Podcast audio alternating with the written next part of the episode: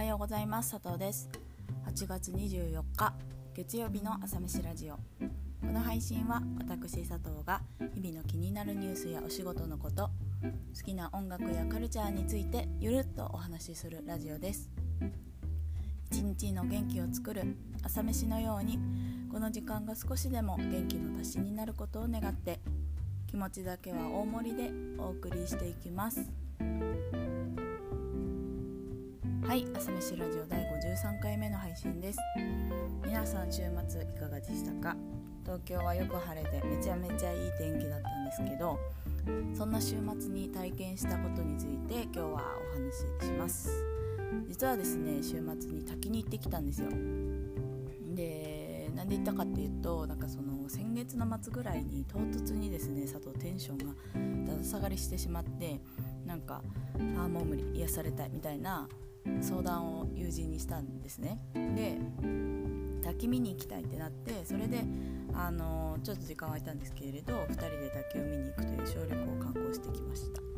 で行ったのはあきる野市の方にある発沢の滝という滝で山の中にある日本感じなんですけど日本の滝100選に選ばれている有名な滝でした。で感想としてはまあ一言では、まあ、足りないんですけどもう最高でした。本当にもうめちゃめちゃ良くてなんかこのためになんか頑張ってたみたいな気持ちになったりしたんですけどなんか行くまでもとても良くてなんかこう、まあ、JR とバスを使ってね行ったんですけど山の麓についてその日めちゃくちゃ暑くて、まあ、滝のような汗がもうそれこそ流れてたりとかなんかもう倒れてしまうんじゃないかぐらい暑かったんですけどなんか山に入ると少しずつ涼しくなっていってでその背の高い針葉樹にね囲まれた山道を登っていってたんですけどでなんかその上がっていくとやっぱちょっとずつこう涼しくなるとともにあとは川が流れててね。でそこでなんかたくさん子供たちが遊んでたんですよ。もうなんか岩とかゴツゴツしてるのにすっぽんぽんでも全くお構いなしみたいな感じでザ・日本の夏みたいな風景がそこにはあってめちゃめちゃピースフルでしたね。でそのまま登ってってなんかついにてっぺんで滝が登場したんですけれどその時の感動が本当に良かったですね。なんか山を登っていって最後に一番上にパーって開ける滝みたいな。すごいよくてなんかもう言葉にできないし声も出ないみたいな感じでした。でも高い場所からねガーッと流れてたんですけどその水がすっごい冷たくてですごく透き通っていて本当になんかこう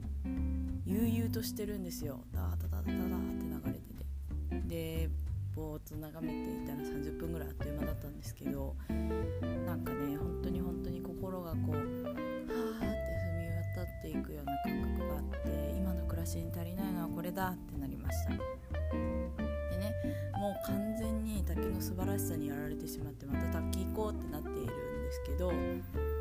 なんかそもそも滝ってイコール癒しみたいなイメージあるじゃないですか。だからまあ滝に行こうみたいな話にもなったんですけどなんでこんなに癒し効果があるのかっていうのをなんかこう改めて調べてみたんですよね。したらまあ3つくらいこう理由があると。で1つ目がマイナスイオンですね。マイナスイオンあるっしょみたいな感じで佐藤も言ったのでなんかなるほどって感じだったんですけどマイナスイオンってそのなんかこう滝の水が落下する時にその水分子がイオン化するらしいんですけどなんかその時プラスイオンとマイナスイオンに分かれてでそのうちプラスイオンはなんかその地面の方に吸い寄せられちゃうんですけどマイナスイオンは軽いからふわふわって滝のそばで浮遊してるみたいですね。でなんかそのマイナスイオンはなんか空気中の酸素とすぐに反応してなんかスーパーオキサイドっていう活性酸素に変化するそうですけどだから滝の近くではそのスーパーオキサイドっていう酸素をね吸うことができてそれで気持ちよくなる。そうです。でなんかそのスーパーオキサイドっていう活性酸素はその肺に集まっているなんかそのセロトニンって呼ばれるストレス物質を解毒する働きがあるみたいでだから詰まった時に滝の近くで深呼吸すると肺がデトックスされて気持ちよくなるよって言われてるのは、まあ、マイナスイオンの働きっていう感じらしいですね。であと2つ目はなんかそもそも滝は高い山奥にあることが多いのでなんかその標高の高いところってなんかその体内に二酸化炭素が蓄積されるそうなんですよ。で、えーと、そこで体がその酸素をね逆にたくさん取り込もうとして細胞が活性化できるあったりとかあとなんか3つ目は普通に滝に向かう中での森林浴みたいなところもあるみたいですだから佐藤は、まあ、結構その3つを全部体験したということになるんですけどこういういろいろな働きがあって、まあ、あの